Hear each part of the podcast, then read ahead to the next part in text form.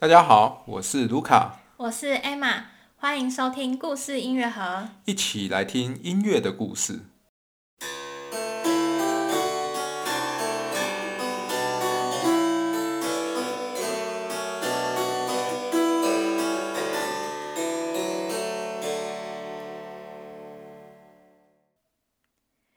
那今天我们要继续讲跟我们巴哈相关的故事。在前面几次的节目里面呢，我们先提到了这个巴哈的家族所从事的音乐工作，还有巴哈他幼年的故事。大致上就是在他父母都过世之后呢，他就到了这个欧德鲁夫去投靠他的大哥，然后呢也在那边上学。那今天我们就要继续来看看他在欧德鲁夫之后又到了哪里，那做了哪些事情。嗯哼，巴哈在欧德鲁夫生活了三年后。由于受到校长的推荐，巴哈在刚过完他十五岁生日后，就马上启程前往吕乐堡。这个吕乐堡是在哪里呢？呃，我们有在粉砖上面分享了一张地图，那个地图上可以看到，在欧德鲁夫是在德国的中部一个城市，而吕乐堡是在德国的北部，所以这其实距离是蛮远的。那这一趟旅程呢，巴哈总。共走了将近十五天，大约四百多公里的路程。不过幸运的是，他不是一个人走了，他跟着他一个好朋友叫艾德曼，两个人都是为了要去吕德堡念书的。所以他们在欧德鲁夫就认识了。对，他们在欧德鲁夫就是同学。而且他们往后也一直是好朋友，是巴哈的一生的一个重要的挚友。往后都还有很多的书信往来与交流。那巴哈与艾德曼呢？两个人很及时的赶在复活节前抵达吕乐堡，并马上加入了他们所就读的学校的合唱团。他参参加合团合合唱团之后呢，马上赶上了复活节的音乐演出。那巴哈跟艾德曼呢？他们在吕乐堡是合唱团的技术学生。嗯，简单讲呢，就就是他们为合唱团唱歌，参加这些教堂或者是市政府的音乐工作，然后学校提供他们住宿以及念书，甚至还有奖学金可以领。简单讲就是包吃包住，然后有时候还会有这个多的一些零用的零花的钱可以用嘛。对。那可是他们其实要做的事情也蛮多的吧？除了念书以外。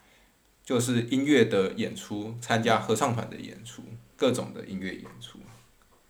那当时包含巴哈在内，总共有二十五位这样的学生。简单讲，就是这个合唱团有大概二十五个成员，而其中特别优秀的十五人，还会被编入一个陈导师班。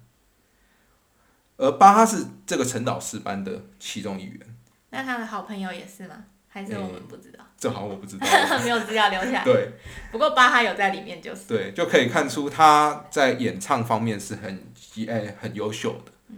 那这个陈导师班就要比其他人多做一些事情，就是在所谓宗教教堂里面的仪式中的陈导，可能每天早上六点在教会里教堂里面演唱的仪式上的仪式上要进行演唱。那为什么我们会知道巴哈有加入这个晨导师班呢？是因为我们现在有可以找到一份资料，那个资料记导记载了巴哈曾经在那一年的五月在晨导上面演唱，并因此而获得额外的金钱收入。嗯就等于说，因为他比其他的学生都做了还要更多一份工作，所以他就多领到一份钱所以就可以看到这个学校。在这里面，它还是有一些些特别的活动跟这些特别的记录，可以让我们一窥巴哈那时候那边的生活。嗯。那此外呢，巴哈也在学校继续学习各种学科，就好就跟他在欧德鲁夫那样一样，就是有语言方面的啦，还有一些神学方面，可能也还有。对一些学科，学校的学科，如果忘记的呃听众可以去听我们上一集他在欧德鲁夫的生活。嗯。对。那。可是呢，巴哈在十岁，诶诶，十五岁的时候进入吕乐堡，然后大概他到十八岁念了三年之后呢，他离开吕乐堡。但是十五岁到十八岁的这段期间呢，也是男生开始有变声的，或者是已经变声快完成的一个时段。所以到后来，他其实就不太能参加合唱团的工作了。对，因为当时把那个教会的合唱团都是要童声，童声就所谓小孩子的声音，对那都是小男生去唱。对，那等到这个小男生变声以后，就没有办法在那边唱歌了。但是巴哈在变声之后呢，他在吕乐堡有持续的学习键盘乐器，他就被安排到跟当地的管风琴师一位叫贝姆的管风琴师学习。这位贝姆，呃，教了巴哈许多新的演奏技巧，比如说踏板的使用。对，就在贝姆他们这个北北德的这个管风琴的乐派系统里面，是蛮喜欢用踏板的。像巴哈他后来的音乐也蛮多这种很炫技的踏板的一些内容，其实蛮有可能就是从这边也受到一点影响吧。从这边开始受到影响吧。那乍听之下呢，巴哈感觉在，诶吕乐宝所学诶所经历的生活也是合唱团生活啊，学校生活啊，然后也是弹键盘乐器，感觉跟他跟我们上一集讲他在欧德鲁夫的生活好像没什么差别。嗯，对，事实上看起来他们真的没有什么差别，而巴哈也很快就在吕乐堡适应了。习惯，他很快就融入这样的生活。但吕乐堡还是跟欧德鲁夫有很大的不同。巴哈参加的合唱团呢，时常需要到邻近的一个城市，叫做策勒进行演出。策勒呢，当时是一位诶、公爵叫威廉所诶诶、他的这位威廉公爵的官邸所在的城市。而这位公爵十分热爱法国文化，他在策勒呢花大钱建造了所谓的法式花园、宫殿与宫廷剧院，全都是法式的哦。同时，他还模仿法国的贵族，建立了一个专门训练贵族教养的骑士学院。然后在这个骑士学院里面呢，他聘请来自法国的老师来训练所谓的哎这些贵族子弟们学习法语啊。学习法国宫廷舞蹈以及法国的宫廷礼仪，除此之外还要学什么剑术啊、哲学、古典文学等啊。感觉走进去就像走进法国一样吧？对，这是一个很奇特的现象，而且这个策勒宫廷里呢，也时常上演法国的戏剧，然后骗了很多法国音乐家。但是巴哈跟这个策勒的呃贵族子弟学校有什么关系呢？那就是因为他所就读的这个吕乐堡的教会学校，他所参加的这一个教会学校合唱团，需要时常至策勒与贵族子弟们的合唱团一同为陈岛还有晚岛进行演唱，等于说这是一个两间学校的一个合作的机会，所以也因此巴哈能拜访策勒这个富含这种法国。文化的一个宫廷，一个地方，甚至他还可以用法语进行练习。感觉就是他虽然没有出国，但是也是常常到法国去的那种感觉。没错，他是在德国，但是体会到了、享受到了、经验的法国的文化。嗯、怎么觉得乍听之下有点像这种美国的这个唐人街一样，一走进去，哎，就好像已经到了这个异国一样。嗯，或者是可能像台北有那种外国子女学校嘛？啊，有一点那种感觉。那去那边可能就非得用英语，美国学校那就得用英语讲话。不过当然这个比较特别的是，这里面的都还是德国人，嗯、都是德国的贵族，但是他们用法语。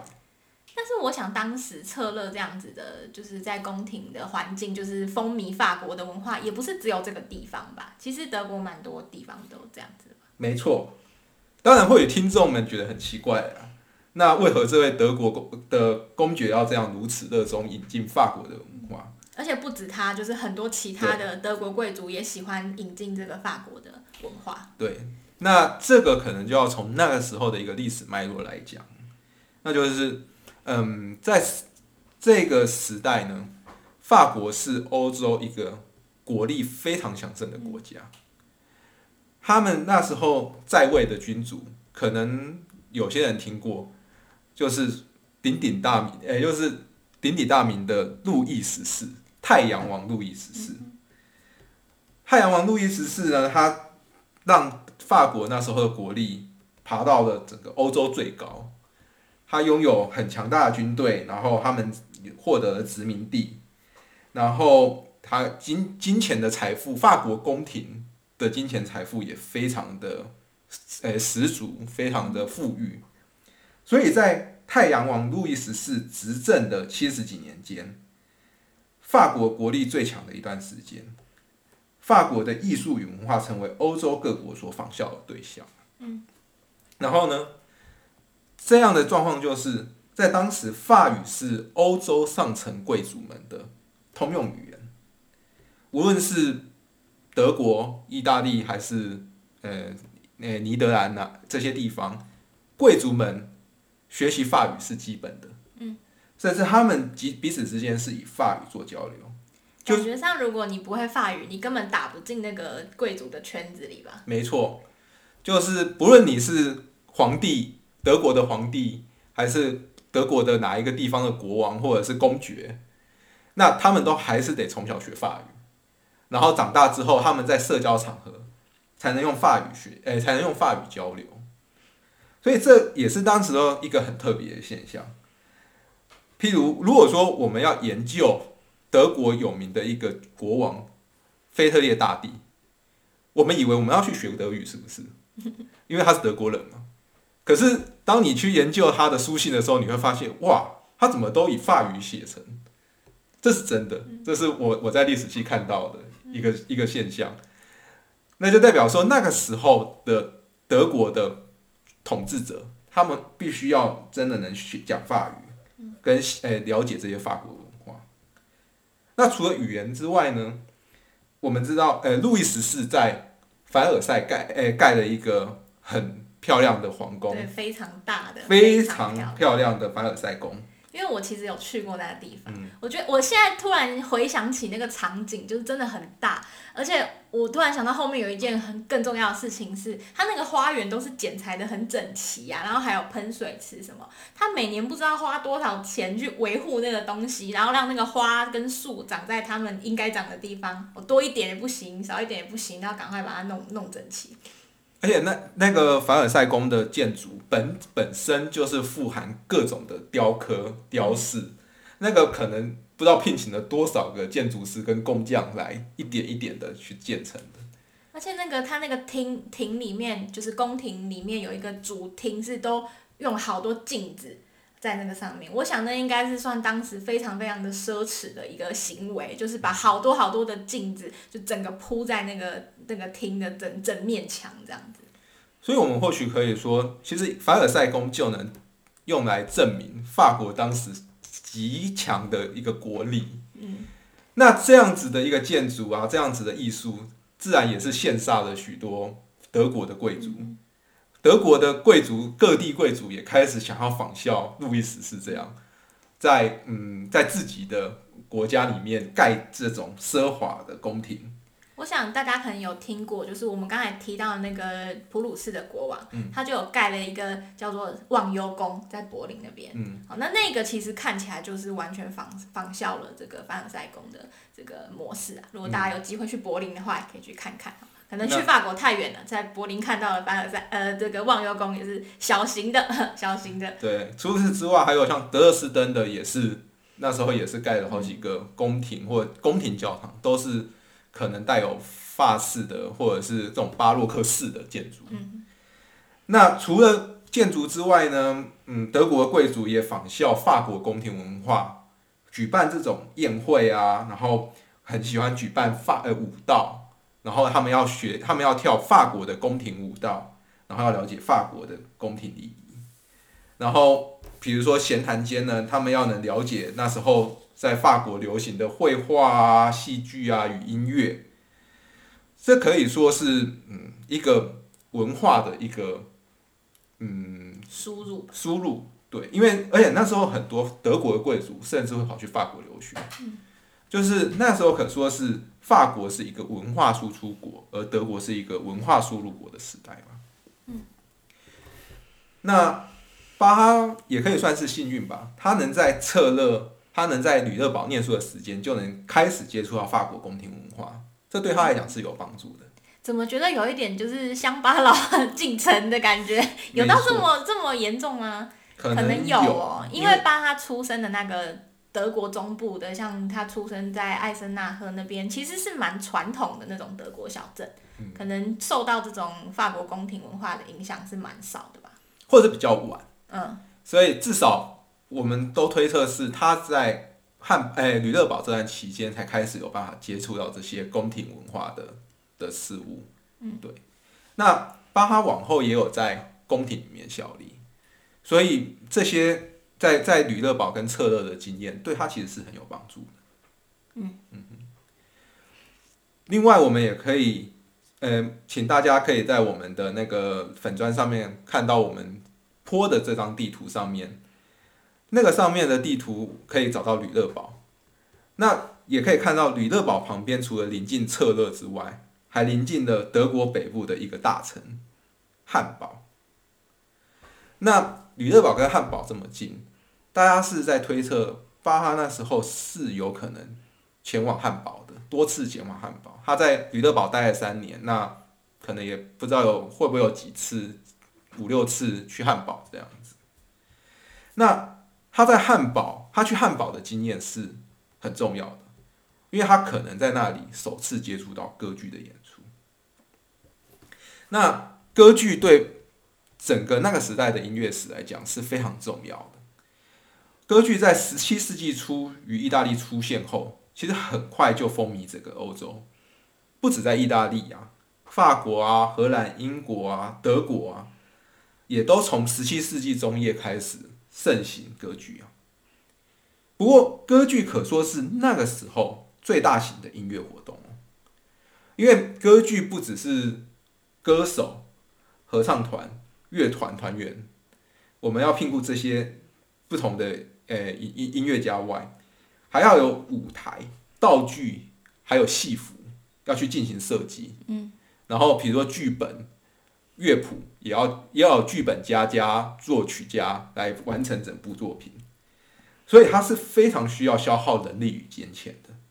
就是它其实是一个大型的制作，而且是一个同整很多不同的这个呃方面的人才跟人力的一个制作。嗯，因此我们可以说，一场歌剧的演出也可说是一场经济实力的表现。因此，从最早出现歌剧的威尼斯开始啊，大多数是富有的城市才能有歌剧的演出。哎，等一下，我一定要讲一下，最早出现歌剧的地方不是威尼斯，佛罗伦是佛罗伦斯。但是开始把这个歌剧做成这种，就是好像可以炫耀我多有钱，然后有很多的这种呃商业的这个东西的，确实是在威尼斯，没有错。对。那从威尼斯开始呢，就呃各个的欧洲各地大城市就开始有嗯歌剧的演出。那在法国呢？路易十四本人也十分热衷于欣赏歌剧，而在其绝对专制的统治之下呢，他是能有更多的资金来赞助歌剧的演出。你看，我们都看到他盖花了那么多钱盖凡尔赛宫了，那他也花了很多钱在歌剧的赞助上。我觉得这也对他很重要吧，因为他有办法就是赞助这么华丽的、这么奢侈的歌剧演出，那让大家看到的话，那全欧洲的人也就会因此而知道，哇，法国很有钱。嗯，那在路易十四的赞助下呢，歌剧也在法国有更进一步的发展那受路易十四赏识的法国歌剧家卢利，他就发展出了不同于意大利歌剧的一个法式歌剧的风格。然后卢利的作品也在十七世纪后半在欧洲各地频繁上演，也是一个卢利也是那时候火红的一个歌剧演奏家、歌剧音乐家。那在德国呢？德国第一间的歌剧院就是出现在汉堡，然后之后呢，在维也纳与莱比锡也有纷纷建立歌剧歌剧院歌剧院。那德国的贵族也。可能受意大利、可能受法国的影响，他们也十分热爱歌剧，但是他们就比较缺少德国的歌剧家，而是他们都专门从意大利或法国聘请歌剧家或歌手，来到德国任职，来为德国的贵族演出，譬如维也纳、柏林啊、德勒斯登这些大的宫廷。那时候他们不知道花了多少钱，聘了可能每一个宫廷都聘了数十位甚至上上百位的歌剧家加歌手。嗯，甚至有些歌剧家呢，在这些宫廷能达诶、能做到最高的一个音乐的职位，就是宫廷乐长的职位。所以可说那时候的德国音乐家可能有点可怜，比如说他们他们本来也想要竞争这个宫廷乐长的职位，但因为他们并不是意大利或法国的歌剧家，嗯，所以就被认为他们没办法写出纯正的法国或意大利的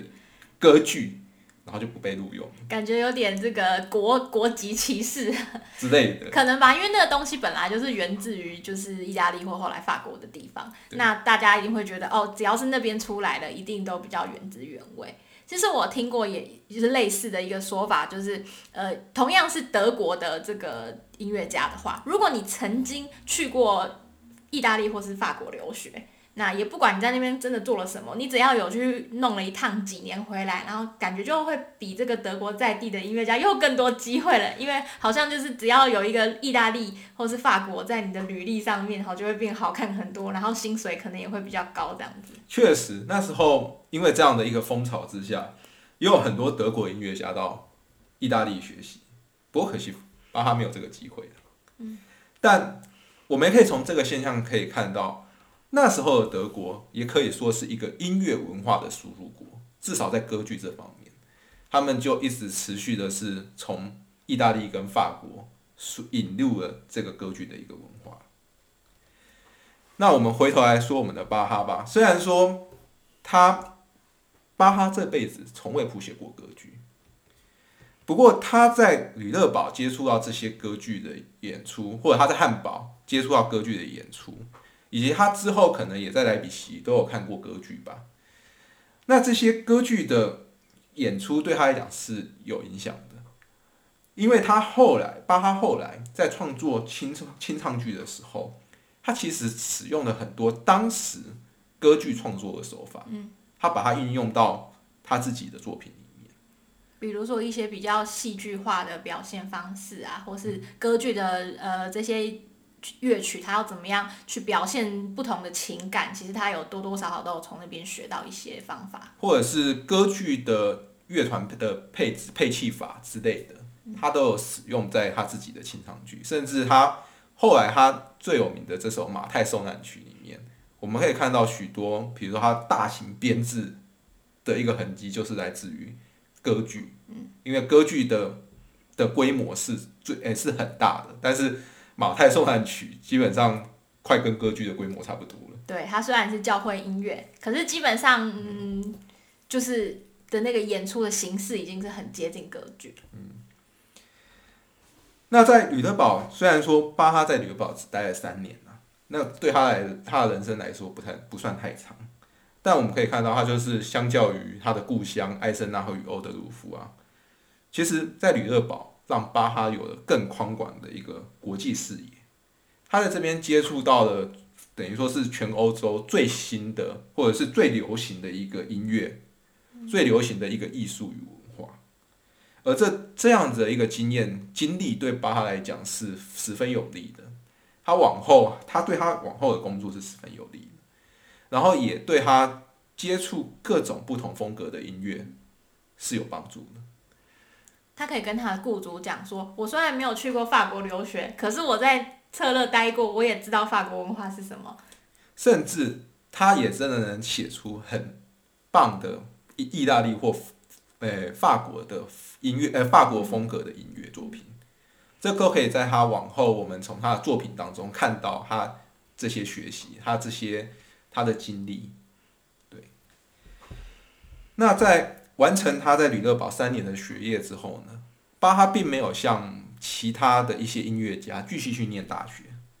而是他开始回到他的故乡，也就是回到呃艾森纳欧德鲁夫那个德国中部附近去那边求职。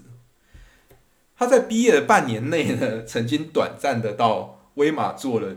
工作了几个月。那时候的他那个工作好像是一个在宫廷里面非常小的职位的一个小提琴手。嗯。兼打杂，对，对，然后他做了几个月之后呢，他也曾投履历到另外一个宫廷，但是没有被录用，真的很惨。他可能那一年他就持续的在找工作。我觉得就像现在这个求职不易啊，就是这个刚毕业的新鲜人，然后投履历，其实当时对他们来讲也不是那么容易吧？我想要找到第一份的工作。不过还算幸运的是呢，他在将近一年不到的时间呢，就很快的在阿恩斯塔特这个城市找到了工作。这个也在他家附近吧？对，这也在德国中部，也是距离艾森纳不远的地方。而且阿恩斯塔特那边是也是有巴哈家族的成员哦生活的，还有他认识的应该是属于到堂兄的那一辈。嗯那当然，他是靠着真的去那边参加管风琴，呃，管风琴师的甄选，他去那边表演，然后获得那边市政府官员的赏识，然后聘人的，所以他就先到了这个城市去当那个管风琴师，没错。在一个教教会教堂里面。对，他是在阿恩斯塔特的一个教堂担任管风琴师的职位。那他在接下来四年呢，都待在这个阿恩斯塔特这个城市。但这四年呢，他也发除了他一般的生活之外呢，他也发生了许多的事情，譬如他差点与人要发生决斗。那譬如呢，他也被那边的市政府后来有进行训诫、去 批评。甚至还有一段小记录，可能是巴哈的绯闻。怎么感觉跟我们认识的巴哈差蛮多的？我们都觉得他好像很震惊，他居然会，就是拿剑跟人家打，是不是？差一点，对。所以呃，我想我们下一集呢，我们将会来讲讲巴哈在阿恩斯塔特，就是他第一个工作的地方，他担任管风琴师、管风琴师的时候发生的各种故事。那我们今天的节目就大概到这边喽。那谢谢大家的收听，我们下次再见，拜拜。拜拜。